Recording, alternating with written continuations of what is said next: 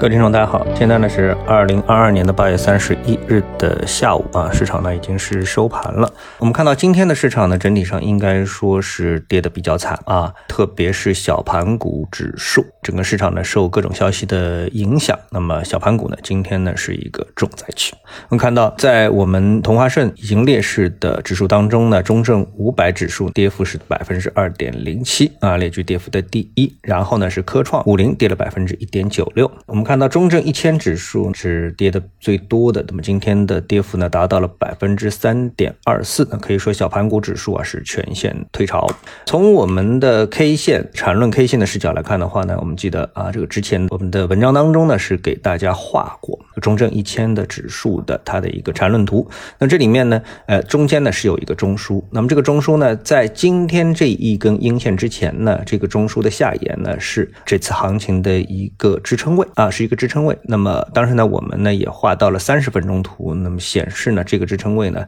呃，应该说是比较脆弱的，极有可能是会被击穿啊。那么今天呢，呃，我们看到，那么果然呢，在走出了一个调整的 B 浪之后，就是这波下跌的一个 B 浪之后呢，那今天呢是进入到了 C 浪。啊，今天进入到了一个中证一千指数的三十分钟图里面的一个标准的 C 浪，并且呢击穿了前面日线图的一个大的一个中枢的结构。那么之前那个中枢结构呢，在六千八百六十点一线，今天呢指数收盘在六千七百五十点一线啊，那么多了这个一百多点啊，指数呢呈现出一个破位的一个态势。那么这个破位的一个态势呢，对于整个市场的一个多空的情绪、多空的一个判断呢，就产生了比较严重的影响。啊，所以投资者呢对此一定呢要给予重视啊。那么除了技术面方面的一个走势之外呢，今天呢市场主要受到这个影响的就是巴菲特啊抛了比亚迪。虽然抛的不多啊，这个比例很小，但是呢，对于比亚迪的这个股票来说呢，今天的影响可以说是非常之大。那么今天比亚迪呢，A 股呢跌幅是达到了百分之七点三六啊。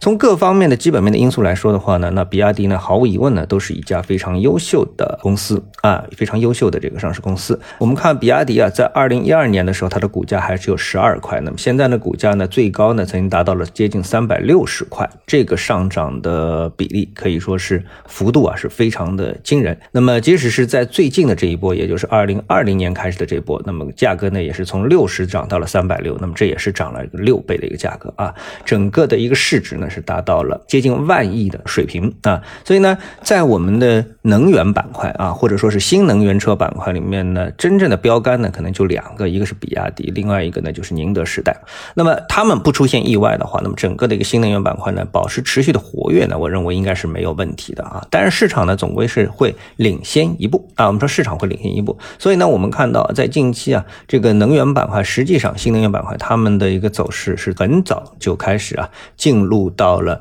一个整理的状态。啊，整理的状态，而不是创新高的状态啊。那么这次呢，巴菲特啊抛掉比亚迪，其实呢给了大家一个更重要的就是心理上的一个暗示啊。因为大家都知道，巴菲特呢是做价值投资的啊。其实价值投资呢也是可以用在缠论上。那么他套用一个什么概念呢？我们说的这个概念呢，不是指啊用这个价值投资啊去研判一个走势的一个结构，说哎这个结构是价值投资的第一浪啊，这个结构是价值投资第二浪啊，不是这个概念啊，而是什么呢？因为价值投资呢，它特别讲究寻找的。是一种长线的买点和长线的卖点啊。巴菲特持有这个比亚迪啊，是长达十四年的时间，这个获利比例呢是超过三十倍。所以呢，对他而言呢，之前的买点啊，就是入场时候的那个买点呢，就是一个超级大的级别的买入点啊。那么现在这个抛出的话呢，自然而然会让大家联想到这个点是不是就是比亚迪的一个超级大的卖出点啊？当然不一定。我们说，巴菲特一定会卖在最高价上面对吧？但是呢，他给了大家这么的一个暗示啊。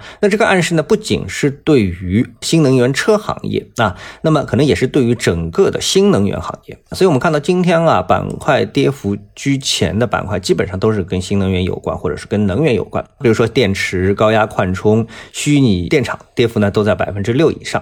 接下来是光热发电、电力设备、储能、柔性直流输电啊、油气开采及服务、换电、特高压、空气泵等等啊，这些的板块跌幅啊都在百分之五以上。如果放到基金里面的话呢，我们看到今天跌幅靠前的基金呢有光伏、有锂电池啊，那么跌幅呢也都在百分之五以上。所以呢，我们可以说，巴菲特抛掉这个比亚迪啊，对我们的整个的盘面 A 股的一个赛道。啊，一个一个主方向啊，都产生了非常大的这样的一个影响。我们知道，在最近有两个人呢，对我们的 A 股市场都产生了影响。一个谁呢？一个任正非啊，他说寒气逼人，寒气来了啊。另外一个呢，就是这两天的巴菲特，他抛出了比亚迪，那么都对我们 A 股呢造成了一次又一次的伤害。啊，那我们知道，我们其实就说我们的 A 股的这个逻辑啊，它其实并不是一个绝对的一个价值投资的逻辑，而是怎么呢？而是在资金相对宽裕情况下面的一个次牛市的行情。啊，它不是一个牛市，但它是一个相对比较活跃的这么一个市场，而且里面的呢某一些板块会相对比较活跃。那这样的一种活跃啊，由于缺乏整个经济作为一个背书，所以呢它总是会显得非常的脆弱啊，有的时候会显得非常脆弱。那么今天呢就是这种脆弱的这种表现。前次呢